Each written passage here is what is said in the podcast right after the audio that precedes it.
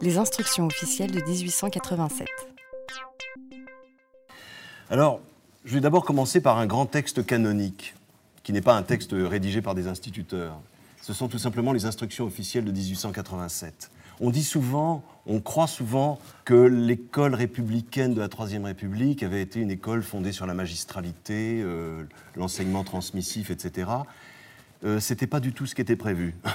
C'est-à-dire qu'il y a dans ces instructions des recommandations qui sont tout à fait typiques de l'esprit de l'éducation nouvelle, dont l'un des rédacteurs de ces instructions, Ferdinand Buisson, dont je parlerai tout à l'heure, se faisait lui-même le porte-parole, notamment dans son grand dictionnaire de pédagogie et d'instruction primaire que disent ces instructions de 87 Eh bien, c'est qu'il n'y a qu'une seule méthode pédagogique qui convient, c'est celle qui fait intervenir tour à tour le maître et les élèves, qui entretient, pour ainsi dire, entre eux et lui, un continuel échange d'idées sous des formes variées, souples, ingénieusement graduées. Autrement dit, l'idée d'une interaction intime entre le maître et l'élève était au cœur du projet républicain, tout au moins sur le papier. Alors évidemment, si les choses s'étaient passées comme ça, il n'y aurait pas eu de problème d'innovation pédagogique.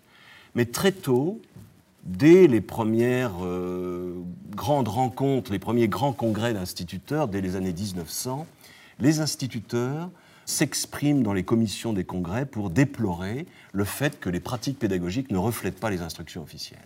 Et notamment, alors j'ai pris un exemple qui est tout à fait caractéristique, hein, au congrès de Marseille de 1903, l'un des intervenants, un militant de l'un, euh, déplore le fait que, à cause des inspections et des examens, l'application qui est faite des programmes en vient à un abrutissement des élèves, haute toute spontanéité, euh, notamment dans le cadre de, la composition française, puisque c'était le thème de la commission.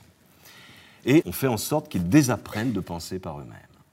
Ça, c'est tout à fait typique de l'esprit critique qui se développe dans ces années-là et que, dont je vais essayer de restituer quelques traces avec vous. Il y a donc une résolution qui est votée dans ce congrès. Hein. Euh, cette résolution, elle fait, simplement un constat de déploration. Euh, elle déplore une discipline intellectuelle indiscrète et assujettissante qui substitue trop souvent la pensée du maître à celle de l'élève, etc.